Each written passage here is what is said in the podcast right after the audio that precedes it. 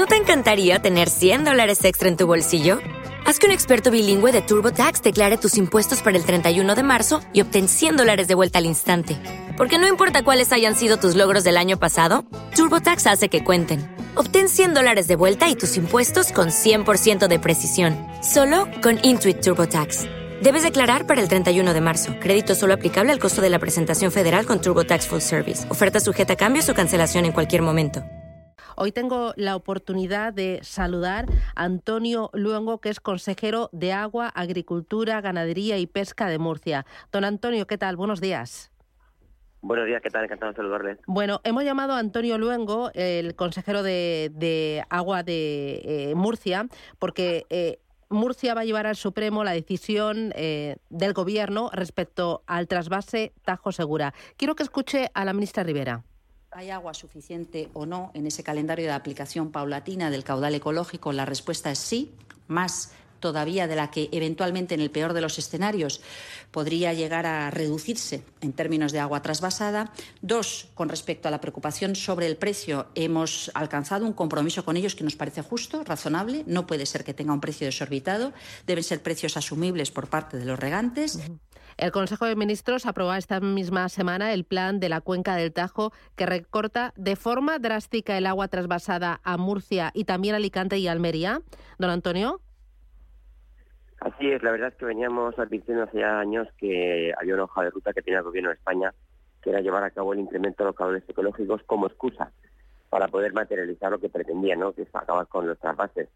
Nadie nos ha sorprendido porque es algo que prometía el presidente del Gobierno en 2018 y hemos sido, hemos sido testigos de cómo están dando pasos para poder cumplir con esa con esa hoja de ruta. Es un, hachazo importante y un revés importante a, todo lo que ha supuesto el trasvase para todo el desarrollo, no solamente del levante español, sino de toda España. No podemos olvidar que si bien es cierto que ese agua contribuye a que se pueda, que Murcia, Almería, Alicante a la vuelta de Europa, también es cierto que hay una industria auxiliar en toda España que está eh, aportando y suministrando pues todo lo que son los envases, todo lo que son los materiales, las materias primas que se necesitan para poder llevar a cabo lo que es la manipulación y por supuesto la exportación de esa fruta y esa verdura que se produce aquí en el Levante español. Por lo tanto, un revés eh, sin precedentes y que va a tener un prejuicio muy muy importante para el desarrollo económico, social y medioambiental de todo el levante español. Eh, ¿Han echado ustedes cálculos ese hachazo que va a suponer para el empleo, para la agricultura, para la exportación, para, para la pequeña y mediana empresa? Pues mire, estamos eh, analizando y son más de 100.000 los puestos de los puestos de empleo que tiene el trasvase que genera el, trasvase de forma eh, directa. Eh, este acaso pues, supondría probablemente la pérdida de más de 20.000 puestos de empleo y luego tendría una repercusión todavía incalculable, sobre todo no solamente por los empleos que se crean, sino por todo lo que es el tejido industrial que hay en torno a, lo que es el sector primario. ¿Por qué? ¿Por qué cree que el Gobierno ha tomado esta decisión? Pues mire, yo sinceramente, conociendo como conozco eh, perfectamente a la vicepresidenta tercera del gobierno, con, porque han tenido muchas reuniones con ella, he estado eh, insistiendo en que no se puede llevar a cabo decisiones arbitrarias sectarias y que no tienen ningún tipo de base científica y técnica. Creo que esto es un tema ideológico sectario y partidista, electoralista. Y aquí han intentado o han llevado a cabo esta decisión, pues mirando únicamente pues de forma electoralista porque piensan que de esa forma le puede beneficiar políticamente, algo que sinceramente creo que es justo al revés. Cuando la sociedad conozca que no hay ni un solo informe técnico científico detrás de esta decisión, que solamente eh, se puede eh, demostrar y se puede, se puede indicar que ha sido la opacidad, la falta de transparencia, lo que ha puesto en evidencia el Consejo de Estado en ese informe que hizo la semana pasada sobre la forma de proceder del Gobierno de España, se dan cuenta que efectivamente se trataba de una decisión política pactada entre el presidente del Gobierno de España y el presidente de la Mancha, y como decía, sin ningún tipo de criterio técnico y científico.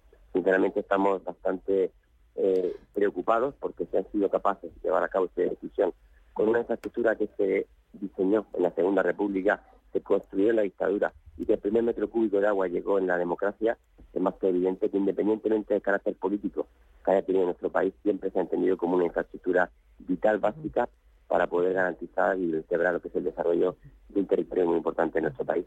Ustedes lo vayan a, llevar a los tribunales, ¿verdad? Por supuesto, ya lo advertíamos.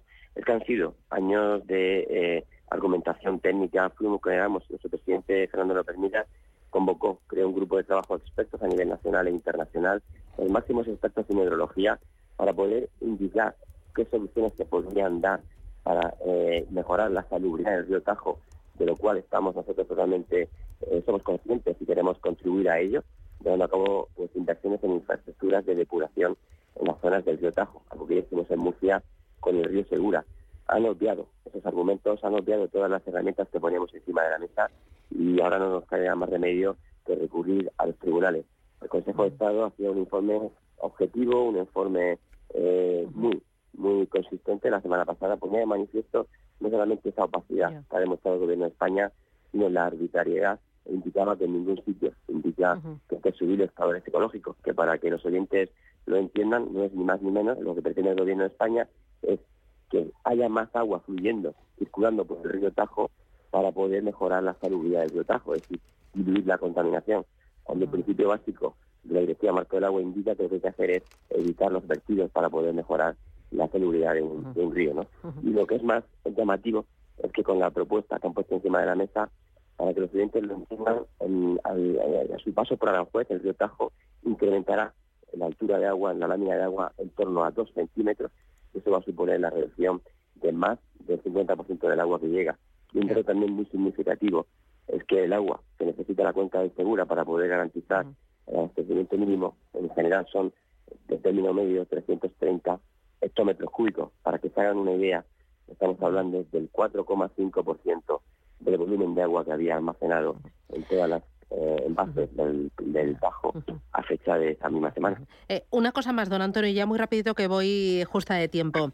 Eh, ¿Cómo, ¿Cómo, le está yendo a, a, todo el sector de la agricultura, del campo, a los regantes, en un contexto de alto alta inflación, eh, eh, encarecimiento de, las materias primas, de la energía y encarecimiento también de, del coste de los salarios por esa subida del salario mínimo interprofesional. ¿Cómo, cómo lo, lo están, o, cómo está a día de hoy eh, todo este sector al que usted representa? Pues mire, si lo resumo en, un, en una forma muy rápida y muy ágil. Mire, estamos ahora mismo en un contexto en el cual, como bien decía usted, la inflación está por las nubes. El incremento de la energía de las materias primas se disparó estamos en un contexto en que hay mucha incertidumbre en cuanto a si se va a poder o no disponer de, los recursos hídricos para seguir plantando. ¿Cuál es la única salvaguarda que tiene el sector primario? Pues esa tecnología que se desarrolló, esa modernización que se implantó y, por supuesto, pues esa capacidad que tiene de resiliencia al sector primario. No obstante, no sabemos hasta cuándo podrá aguantar. Por eso es importante que se deje de poner trabas en el sector primario, que lo único que hace es producir alimentos, producir comida, producir, eh, como decía, esos eh, alimentos de primera necesidad que sean totalmente que son totalmente saludables y que necesitamos para poder garantizar el desarrollo de nuestra vida no solamente en Murcia, no solamente en España, sino en toda Europa. Fantástico. Pues don Antonio Luego, consejero de Agua, Agricultura, Ganadería y Pesca de Murcia. Muchísimas gracias por atendernos y suerte. Un abrazo. muchísimas gracias y un abrazo muy fuerte a todos los oyentes. Gracias y buen día.